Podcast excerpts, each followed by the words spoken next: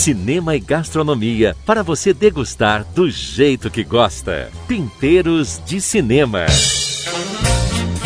Fátima Augusto bate um papo gostoso e informal com convidados sobre cinema e gastronomia. Receitas deliciosas inspiradas em filmes escolhidos. Temperos de Cinema, aqui na Difusora.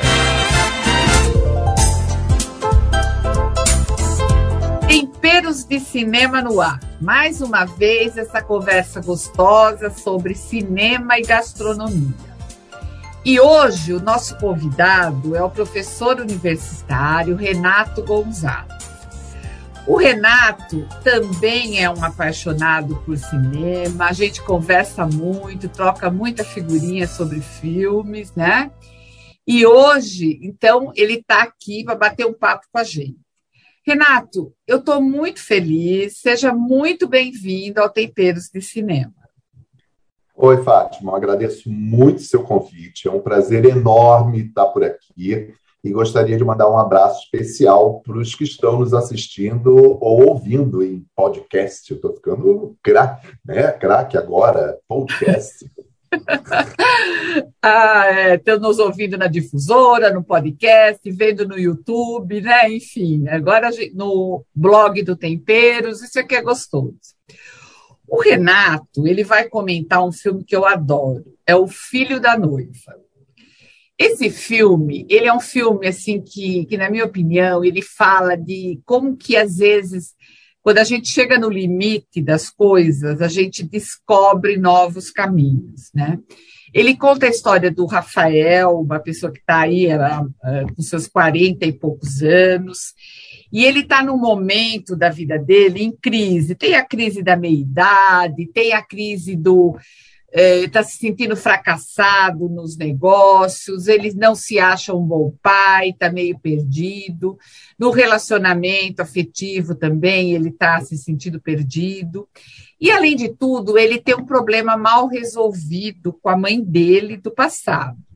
Só que a mãe dele está com Alzheimer, então é, é, é difícil, né? É quase que impossível dele resolver esse problema. Então, em meio toda essa crise, de repente é, chega um, um, amigo de infância que há muito tempo que ele não via, então ele começa a reviver as coisas do passado e de repente ele tem um, um infarto, né? Eu posso falar isso, não é um spoiler, porque não é o, o mote do filme, e também porque acho que é um filme que muita gente já viu, né? E esse, é, esse momento, esse limite que eu disse, né, o infarto, faz ele repensar um monte de coisa na vida dele. Né?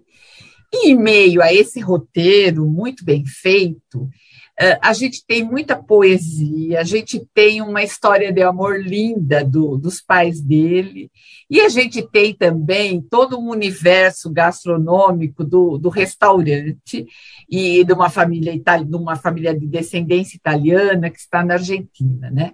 Então é um filme bem gostoso de ver, né? Renato, por que a escolha do filho da noiva?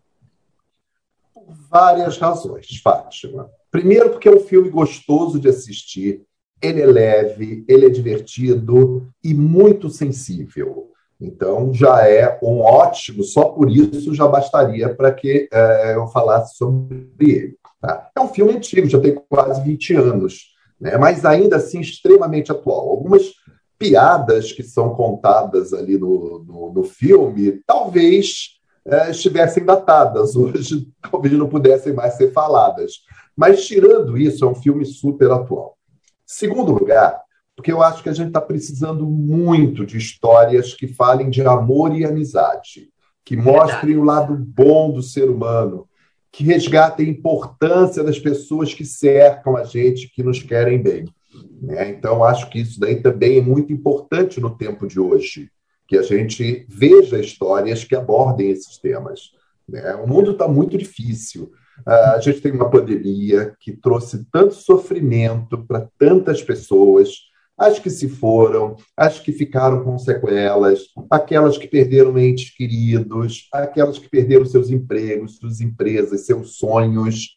Né? Então, a gente está precisando de histórias que traga um pouquinho de esperança. Não um tipo de esperança de que tudo vai se resolver né, como um mar de rosas da noite para o dia, mas a esperança de que, mesmo em tempos difíceis, e a vida do, do personagem do filme está muito difícil também, né, há motivos para sorrir, para recomeçar, para ser feliz. Então, acho que o filme traz tudo, tudo isso.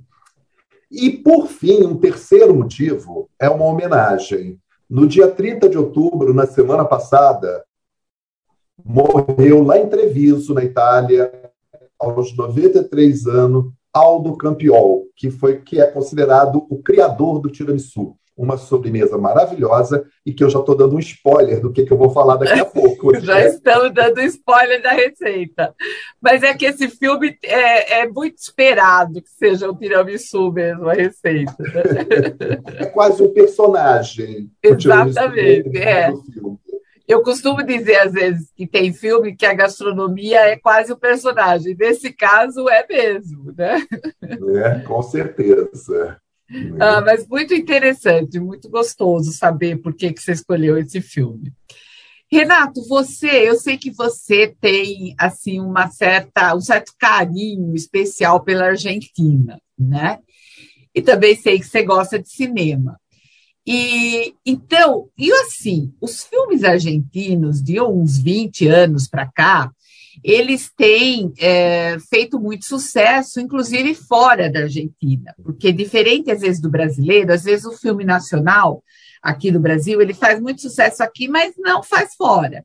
A Argentina conseguiu isso, ela já teve filmes indicados ao Oscar de melhor filme, inclusive não só de filme estrangeiro. Então é, eles têm tido muito sucesso, tem muito filme. Eu que gosto, nós que gostamos de filmes alternativos, a gente sabe da quantidade de filme argentino que tem nas mostras, nos festivais. Então, eu queria uma opinião sua, assim, como fã da Argentina, como um apreciador de cinema, um comparativo entre o cinema brasileiro, o cinema argentino, e como que você vê esse sucesso do cinema argentino? Vamos lá, Fátima. Eu, eu adoro o nosso país vizinho. Você acertou, a gente já conversou sobre isso, né? Eu adoro. Eu acho que é um país lindo, um país que oferece um monte de motivos para a gente visitar sempre. Né? Outra coisa, também acho que esse termo nossos irmãos reflete maravilhosamente bem a relação entre brasileiros e argentinos. Uma relação cheia de brigas, cheia de ciúme, como bons irmãos sempre tem né, essas questões aí para resolver. Tá? Mas também uma relação de admiração e respeito, quase que um espelho do que nós somos. Às vezes, como espelho, tem um lado trocado, mas tem muito mais coisas que nos unem do que nos separam. Então, é, realmente eu gosto muito da, da Argentina e gosto muito do cinema argentino. Agora, estou longe de ser um especialista, então o que eu vou falar é muito mais uma visão pessoal é. que uma visão técnica desse mercado. Tá? Eu vejo algumas diferenças bem interessantes entre o que é feito nos dois países, mas ambos com filmes de ótima qualidade. Isso a gente não pode esquecer. Aqui no Brasil, eu dividiria as nossas produções em dois grandes grupos. O primeiro deles, das comédias populares, que atraem milhões de espectadores para os cinemas, ou pelo menos atraíam antes da pandemia. Né? É. Minha mãe é uma peça, até que a sorte nos separe, vai que cola, os trapalhões. É um tipo de humor mais descompromissado, que não gera grandes reflexões. Né? Num outro grupo, eu colocaria filmes que olham né, os seus protagonistas muito inseridos no nosso contexto histórico, social, político, um olhar para dentro daquilo que nós somos como brasileiros. Tá? E aí eu poderia citar né, o Marighella, que está estreando agora, Cidade de Deus, Tropa de Elite, Central do Brasil, né, um monte de outros. Mesmo quando esses filmes que levam uma reflexão, vamos dizer assim, quando são comédias, eles acabam, de alguma forma, retratando bastante o nosso país, né? suas características suas diversidades, como Lisbela e o Prisioneiro, Cine Hollywood, O Alto é. da Compadecida, voltando lá atrás, Dona Flor e seus dois maridos, todos muito cheios de brasilidade.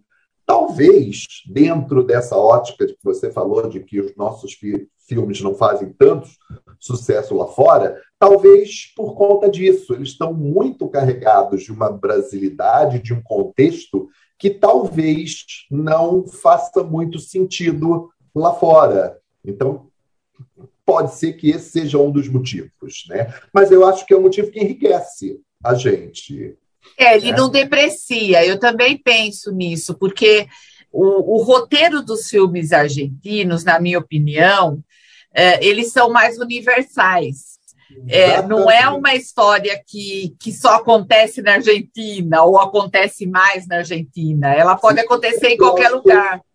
E você tirar os personagens e colocar em qualquer outro lugar do mundo, vai se encaixar, porque são filmes que muitas vezes tratam dos dramas, dos sentimentos das pessoas no seu cotidiano, do ser humano. Então, nesse sentido, é muito mais universal. Né? E eu acho que essa visão para o ser humano também é, um, é uma coisa muito sensível, que é, enriquece bastante né, a, a, produção argentina. Né? Eu acho que esse olhar tem muito a ver com o fato da Argentina ser o país do mundo que mais tem psicanalistas. Né? É verdade. é, é, tá, é, é, um, é um país que gosta muito né, do tema, que vai muito para o divã. Né? A gente brincando poderia até dizer que é para tratar né, do, do, ego, mas tudo bem, né,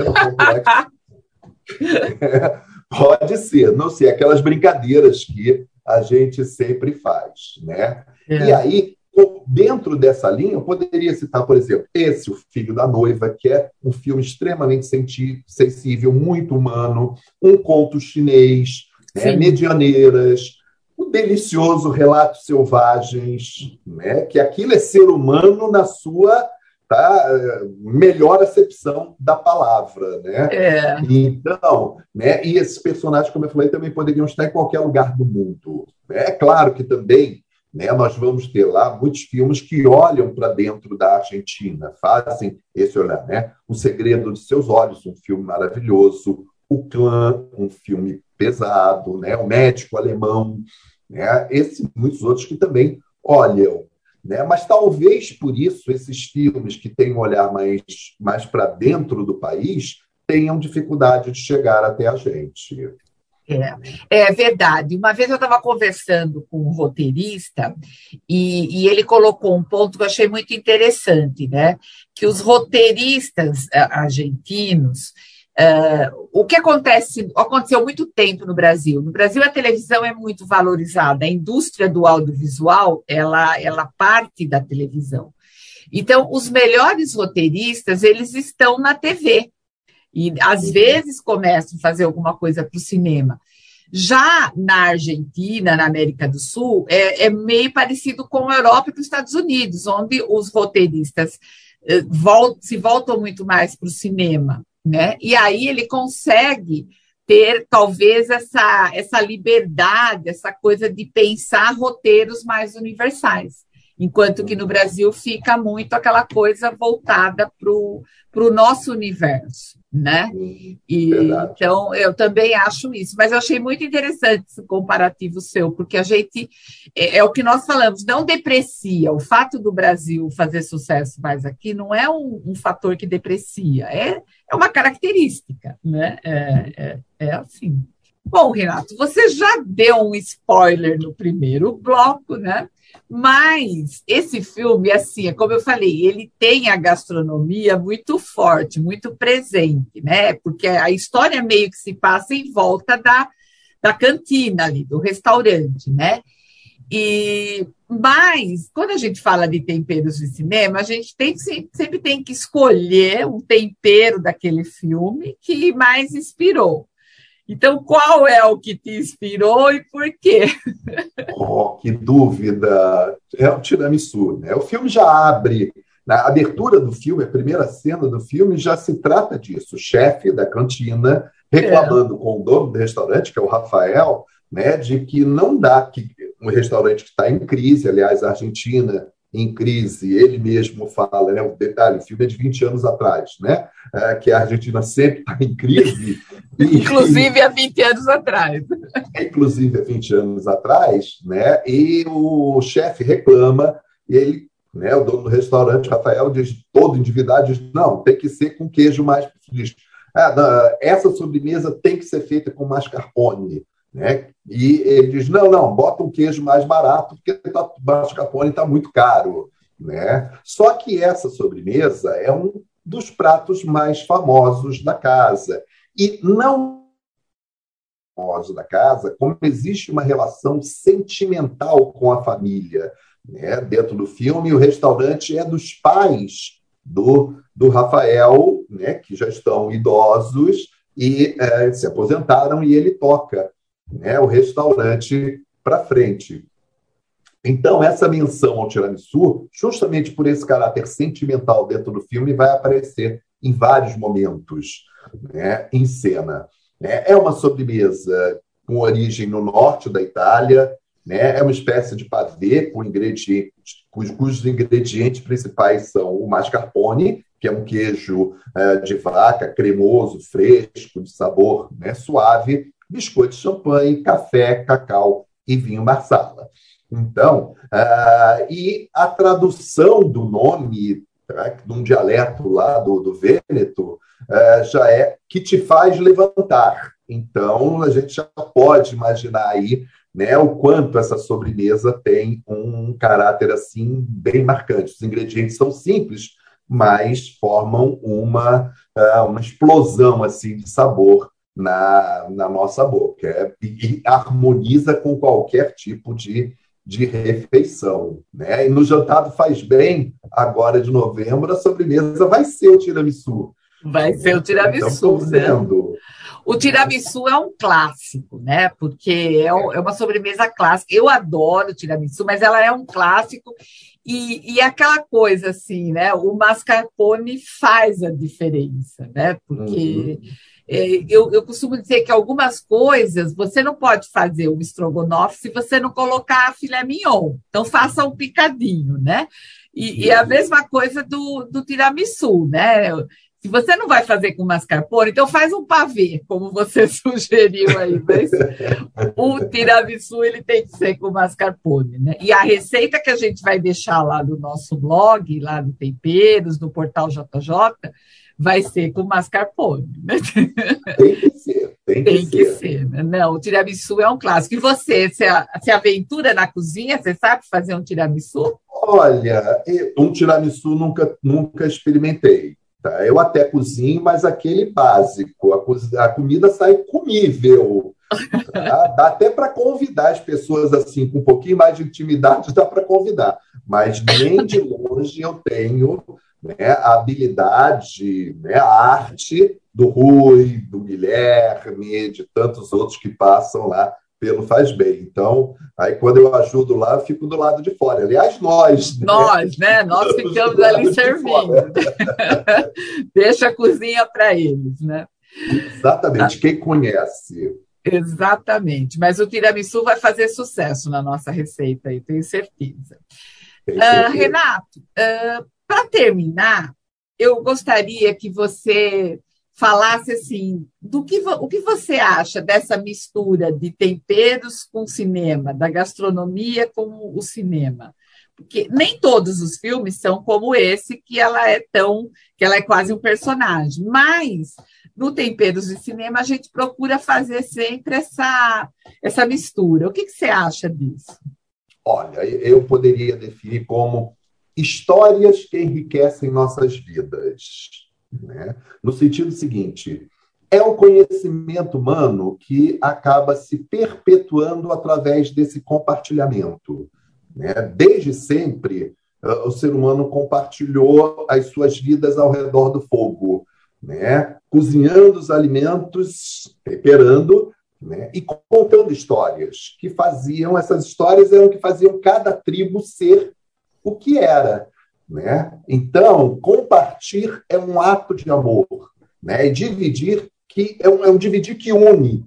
tá? na realidade. Cinema e comida tem tudo a ver para unir as pessoas. Não tem nada melhor do que a gente ver um bom filme e bater um papo sobre ele depois né, de tê-lo assistido. E eu acho que é um momento que nós estamos precisando muito de união. Né? Acho que chega de afastar nossos familiares, amigos, por conta de quem não merece estar dividindo conosco o prazer de uma boa mesa, o prazer de estarmos juntos. Então, eu acho que temperos, comida e cinema tem tudo a ver e une as pessoas. É, em boa medida, o que nos faz humanos. Nossa, que bonito! Eu adoro ouvir essa visão do Temperos de Cinema, porque eu aprendo muito com vocês. E essa coisa de que, desde o início da, da humanidade mesmo, o homem sempre gostou de se juntar em volta do fogo e de contar história, eu acho que isso é uma essência que eu vou usar no Temperos de Cinema. Opa, agora. que bom, fico feliz. Renato, muito obrigada por esse papo delicioso. Foi muito gostoso conversar com você sobre esse filme. Tenho certeza que as pessoas que estão ouvindo vão gostar muito, vão querer rever o filme e fazer Ô, um tiramisu. A gente faz um foguinho. A gente faz um foguinho junto a todo mundo. Exatamente. E vamos fazer um tiramisu com mascarpone. Feito. Perfeito. Tá. Muito obrigada mesmo, tá? Eu que e, agradeço. E na semana que vem a gente vai ter um outro convidado descobrindo um novo tempero no cinema.